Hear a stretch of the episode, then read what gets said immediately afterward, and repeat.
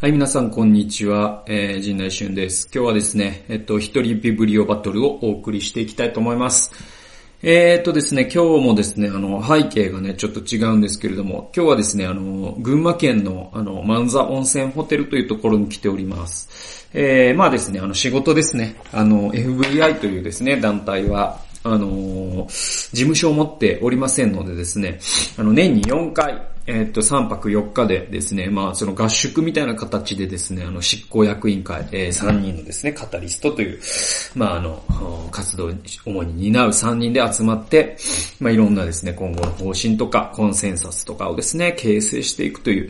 ー、まあ、そんな会議をしてございま、しているわけでございますよ。で、えー、っとですね、あのー、今日ね、あの、ご紹介するのはですね、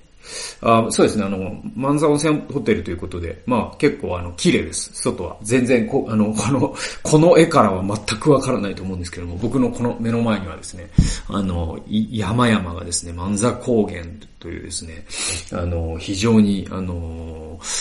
美しい、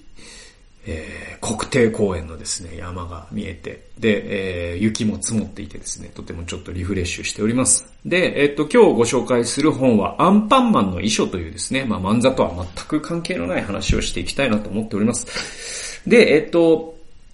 え、っと、著者がですね、あの、言わずと知れた柳瀬隆ですね。えー、そして出版年1995年です。えー、岩波書店から出ております。で、これ僕はですね、2018年の1月、えー、約2年前に読んでるんですね。で、これをね、なんかね、読んだのすげえ記憶してるんですよね。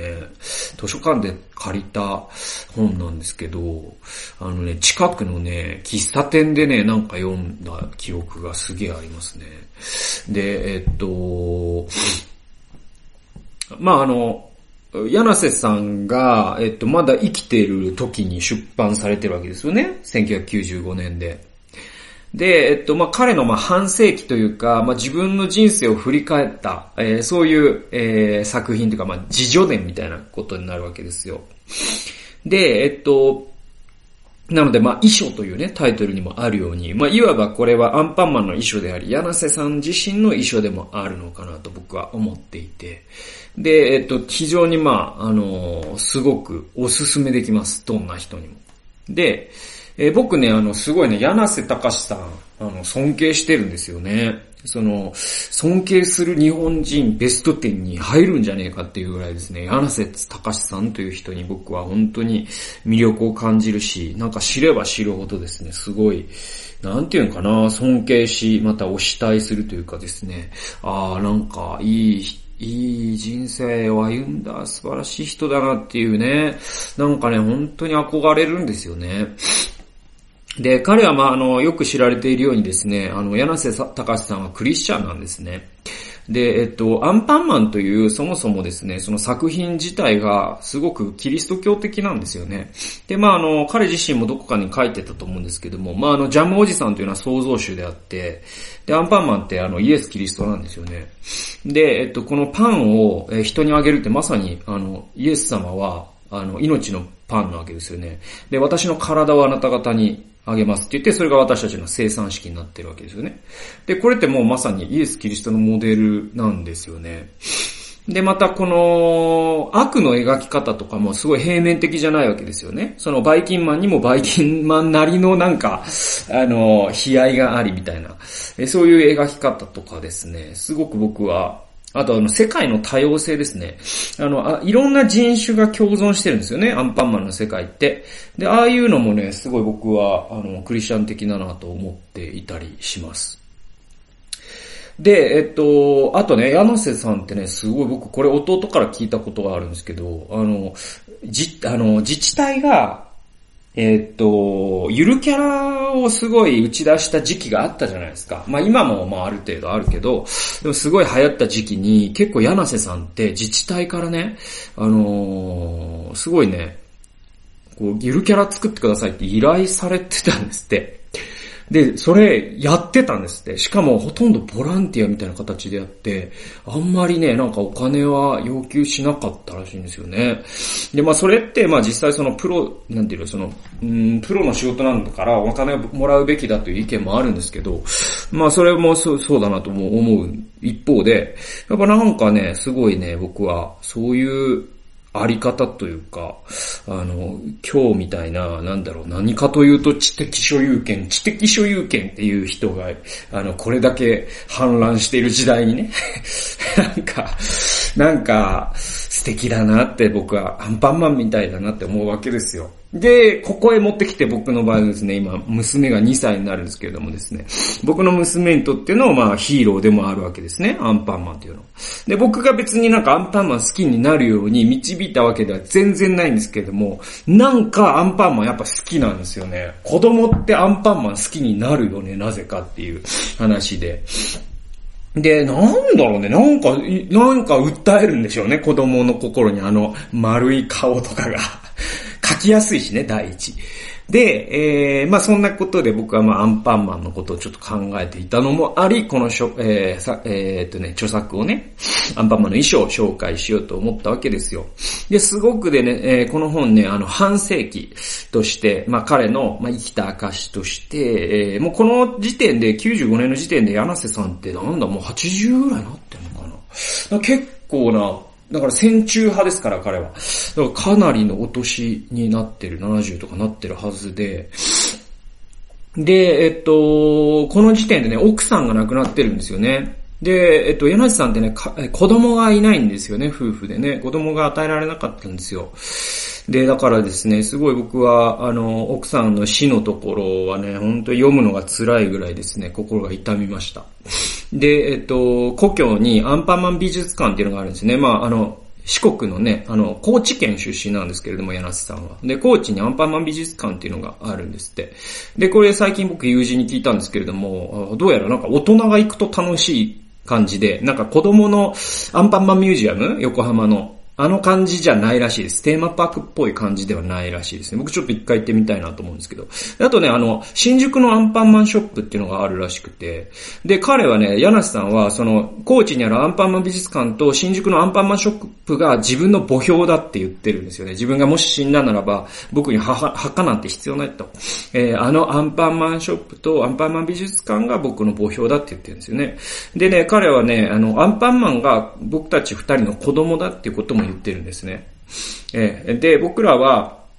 で、柳瀬さんって結局その遺産はすごいあるはずで、あれだけ、その、テレビコンテンツ化されてね、あれだけこう、あのー、まあ、著作権といいますか、えー、原作者ですからですね、あの、アンパンマンの映画を人が見るたびにですね、またグッズを買うたびにですね、著作権に、えー、著作、えー、本、原作者にですね、著作権使用料が入りますからですね、えー、またその漫画協会の会長とかもされてて、やっぱりですね、すごい、まあ、あの、財産というのはすごいものがあったと思うんですよ。でもですね、あの、彼が言ってるのは、アンパンマンが我々の子供だから、で、結果彼はね、あの、子供に財産を残すってことはできないわけですね。子供いないから。だから、えー、この本の中で彼が言ってるのは、その、僕らは、アンパンマンが我々の子供だから、アンパンマンに財産を残すって言ってるんですよ。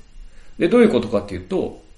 いわば、その、自分の、まあ、遺産をえまあ彼も死んでるんで、その、確か多分そういう風になってるはずで、この本にも書かれているように、僕が死んだらその遺産は、アンパンマンというものを人に広める、例えばアンパンマン美術館であったり、アンパンマンショップであったり、えー、そういう、えー、ものに多分財団みたいな形で全部寄付してるはずなんですよね。本当になんかね、見事な人生だなと思います。本当に憧れるというかですね、えー、なんか、僕のなんか憧れる人生の一つです。で、えっと、あの、はじめにっていうところで彼がですね、えー、言ってることが僕すごく響いたんで紹介しますね。えっ、と、2ページにこう書いてるんです。戦後も50年を経たが、僕の人生はまさに戦前、戦中、戦後を通過してきた。いつ死んでもおかしくない激動の時代だった。僕は何とか生き延びてきた。今は人生のお釣りか付録のようなものだ。しかし、付録が本誌よりも豪華ということもある。僕の付録は意外と良かった。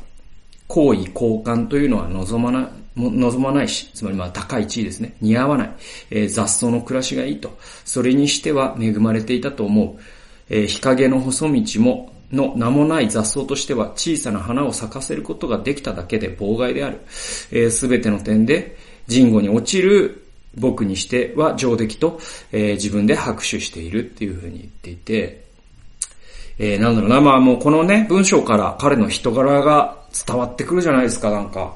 で、えっと、まあ、彼ね、その、戦前戦中戦後って言ってて、えっと、何回もね、あの、人生はおまけっていう言葉をね、この本の中でも言ってるんですよね。えつまりその、グリコのおまけみたいなもんだと自分の人生っていうのは。で、その人生っていうのは、それでまた、柳瀬さんは何度も何度も自分は別に特別な能力があったわけじゃないって言うんですよね。何してもダメだったって言うんですよ。で、会社勤めしてもダメだったし、とかって言うんですよ。で、えー、で、実際ね、柳瀬さんってね、あの、結構ね、知られてないことで、えっ、と、僕ちょっとうんちくを言いますとですね、あのね、えっ、と、柳瀬さんってデパートでね、働いてたんですよね。で、えっとね、西部だったと思うんだよな。西武だったと思うんだよな。ごめんなさい。間違ってたらすいません。でもね、ね西武のデパートで働いてて、で、えっと、何してるかっていうと、アニメがその時からね、得意だったから、あの、西武の袋、紙袋、あの、青とかだと思うんです。なんか柄があるじゃないですか。西部のデパートの紙袋の柄。あの、伊勢丹で言うと、まあ、あの、チェックのやつ、みたいなやつ。で、あの、初代のやつって柳瀬隆がデザインしたらしいんですよ。社員だった時に。え、でもですね、彼はその会社の中であんまり実はうだつが上がってなかった。で、途中で辞めちゃうんですよね。で、辞めて結構30、ぐらいの時に会社辞めて、で、奥さんが働いてたから、奥さんに食わしてもらって、で、自分は、なんか本当に無職っていう期間がかなりあるんです。だから、プータローというか、主婦、専業主婦、子供がいないんだけど専業主婦みたいな、え時期があったりとかする。で、実際彼がそういうまあ自分なんて能力ないっていうのは、まあそういうね、あの苦労した時代のことも考えて言ってると思うんですよ。でも、その自分の人生っていうのはおまけにしてはよくできた方だとかって言ってて、えー、で、なんかその人生がおまけだっていう感覚が僕は、なんていうか、すごく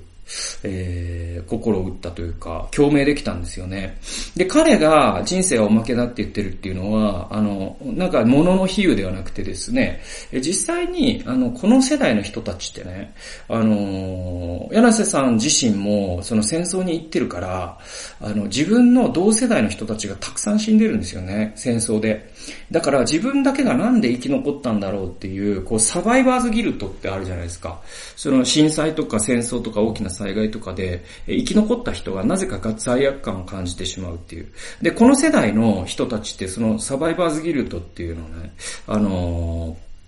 感じてる、えー、人が多い気がするんですね。で、柳瀬さんも多分そういうものがあって、で、それはその罪悪感とも言えるんだけど、なんだろう、その不思議な感覚っていうのがあると思うんですよね。なぜ自分だけが、みんな死んだのに、なんで自分だけが生きてるんだろう。あ、これはなんか神様が、えー、もうちょっと生きてみろと、えー、なんか使命を与えてるに違いないとかって思いやすいんですよね。で、えー、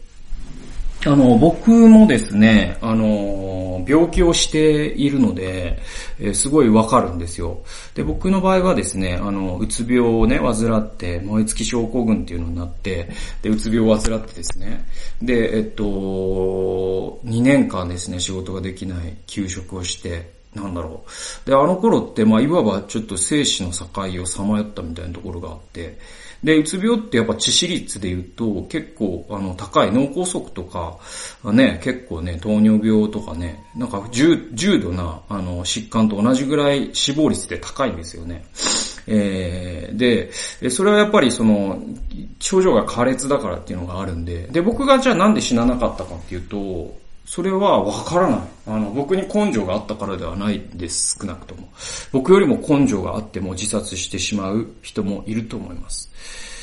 で、じゃあなんで僕は生き残ったんだろうっていうことを考えるときに、戦争でなぜか自分だけが生き残ったっていう人の感覚と、多分この感覚は似てるんだろうなって思うんですよね。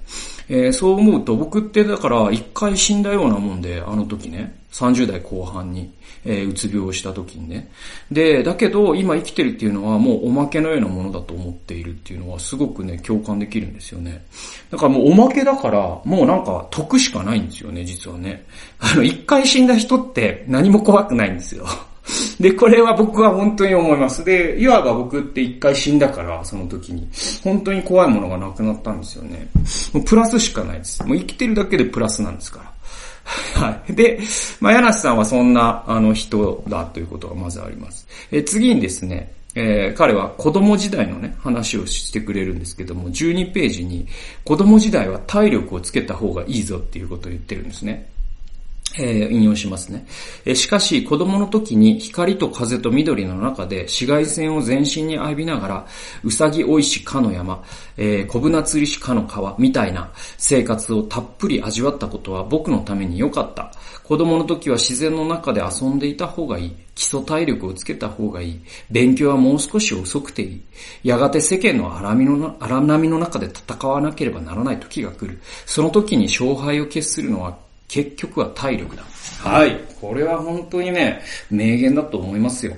で、今の子育てをしている親の一体どれだけがこのことを本当に本気でこういうふうに思ってるかなと思うと、多分大多数の人は思ってないでしょうね。えー、そうじゃなければこれだけ英会話スクールとか流行らないですから。学習塾とかね。で、実は、で、僕自身も思うんですけども、あの、学力とかね、そういうのって体力のより全然重要じゃないですよ。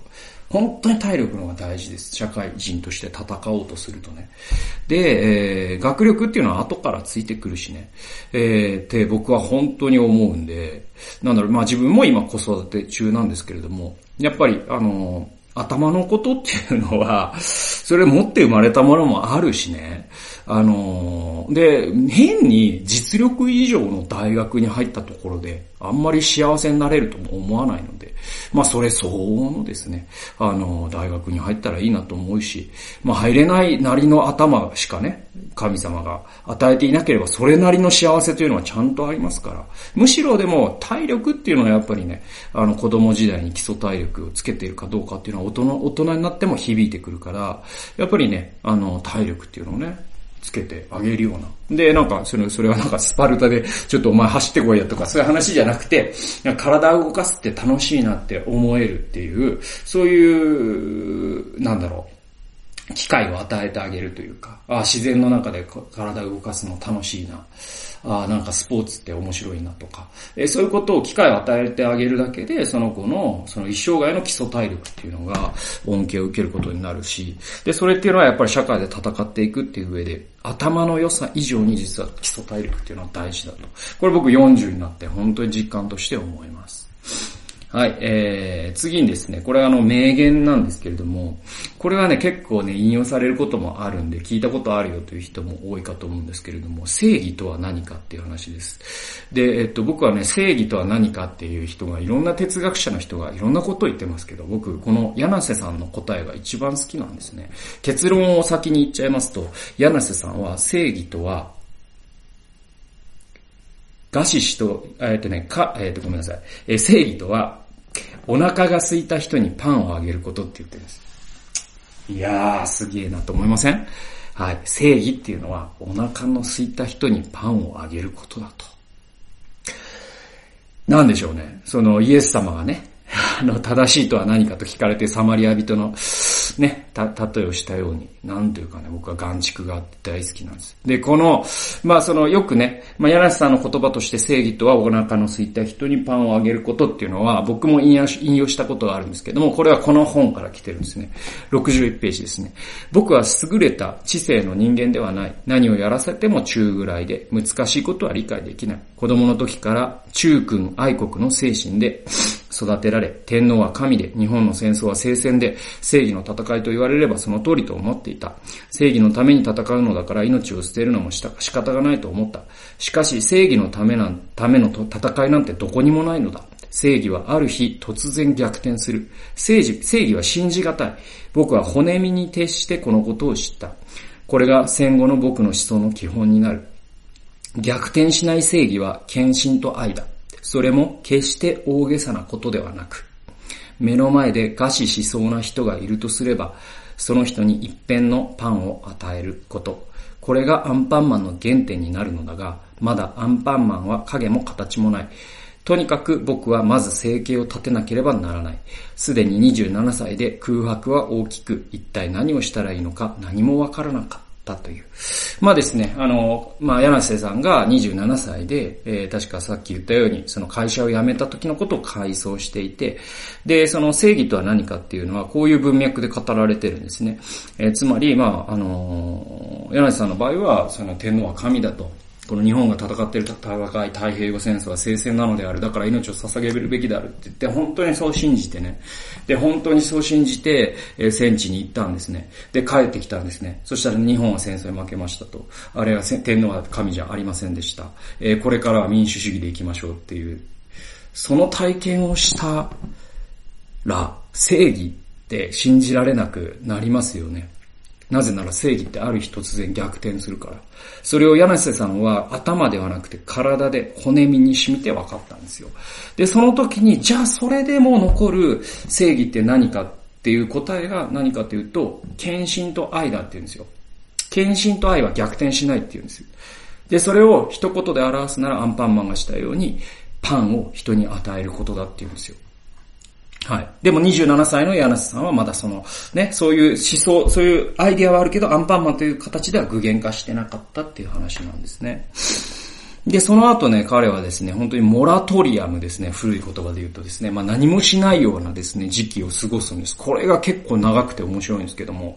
あの、155ページですね、えー、読みますと、嵐が過ぎて僕は周りのせ、僕の周りには平和が戻ってきた。中途半端だが、えー、まず穏やかな C 級漫画家の生活に帰った。40歳の後半になっていたから、漫画家としては、年貢の納め時で差したることはできなかったが、まあいいか、と思った。漫画家の主流は、主流は劇画になり、立場は逆転していた。僕はとにかく自分の仕事の方向を決めなければならなかった。虫プロの方は、この数年後に倒産という最大のピンチを迎えるが、あ虫プロの方はね、えー、最大のピンチを迎えるが、僕の方は褒められもせず、けなされもせずというところで、人生の二コマ目の章が、えー、無風のまま終わる。果たしてこの先面白くなるかどうか、僕の人生はなすこともなく、だらだらと晩年に向かって傾斜を転げていくのだろうか。対して期待も持たないまま、えー、闇夜はまだ開けず、地平線は暗い霧の底に沈んで見えた。そして点、3コマ目は意外な展開となると。で、まあ人生をね、まあ漫画家らしくですね、起承転結、つまり4コマ漫画に例えていると、えー、当時40代後半の柳瀬隆さんはまだ小だったって言うんですよね。すごくないですか？えー、まだ2コマ目、2コマ目なんです。40代後半で。で、今の40代後半がま言うならわかりますよ。わかります。それでも結構遅いけどね。えー、でも、えー、当時で言ったら、なんだろう、当時の40代後半で今で言ったら多分50代後半の感覚だと思うんで、えー、その時に差したる成果もなく、なんか人生が 漫画家としてもちょっと何もできなかったけど年貢を納め時かな、みたいなことを考えながら、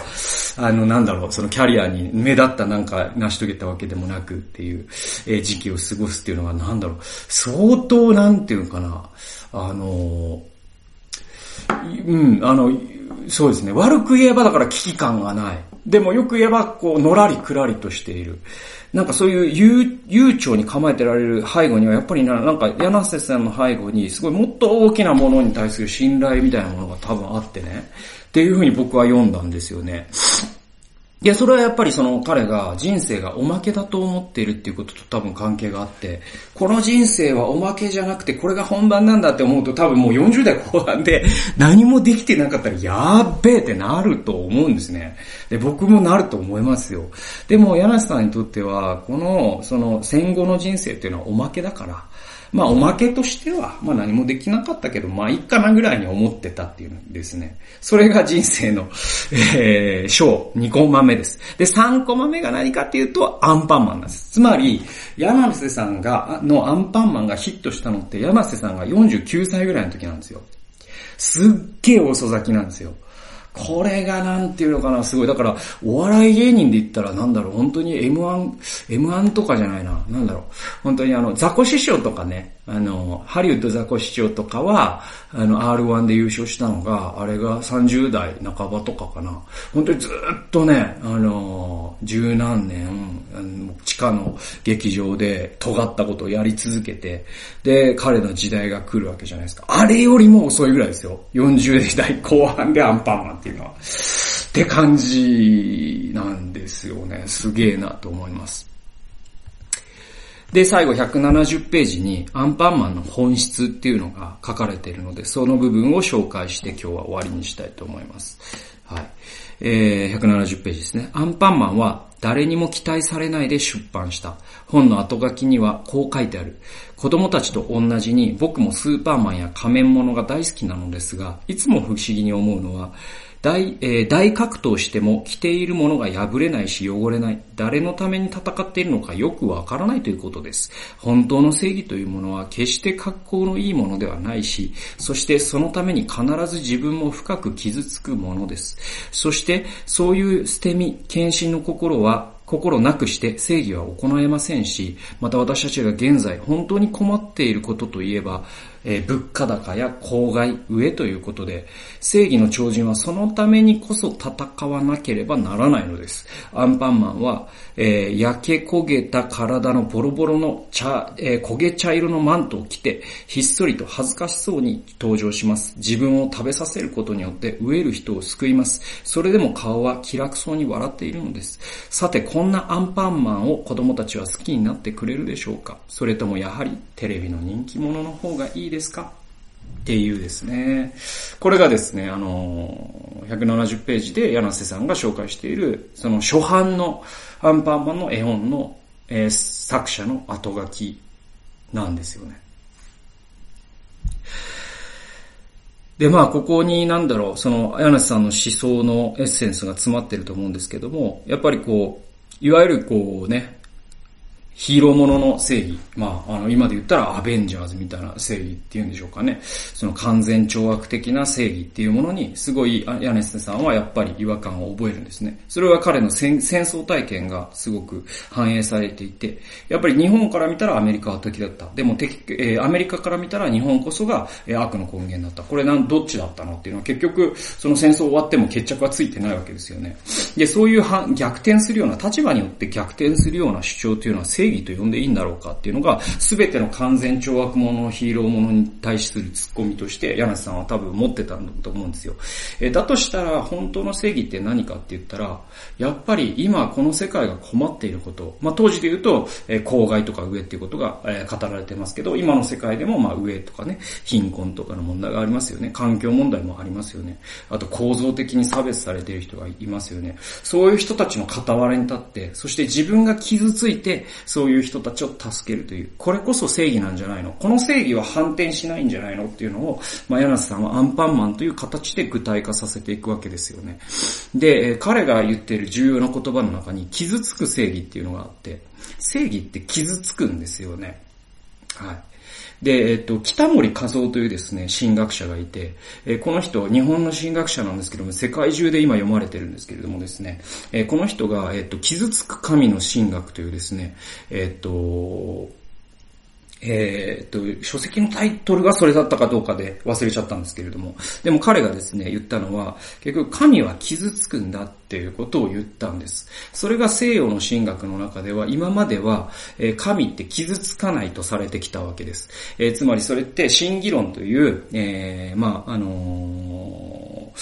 神学の弁証学があって、その中で神は完全なので傷つかないっていうね、そういう神学が優勢だったんですけれども、え20世紀になって、そういう北森和夫とか、あとですね、あの、まあ、あの、自由民権度とかですね、マーティン・ルーサー・キングとか、そういったネルサン・マンデルとか、マンデラとかですね、あとは、えっ、と、南アメリカの解放の神学とか、まあ、いろんな実践がある中で、やっぱり神は傷つく神なんじゃないかっていうことを神学的に体系化していく必要が生じて、で、北森和夫のその本というのはもう何度も何度も引用されてきたんですよ。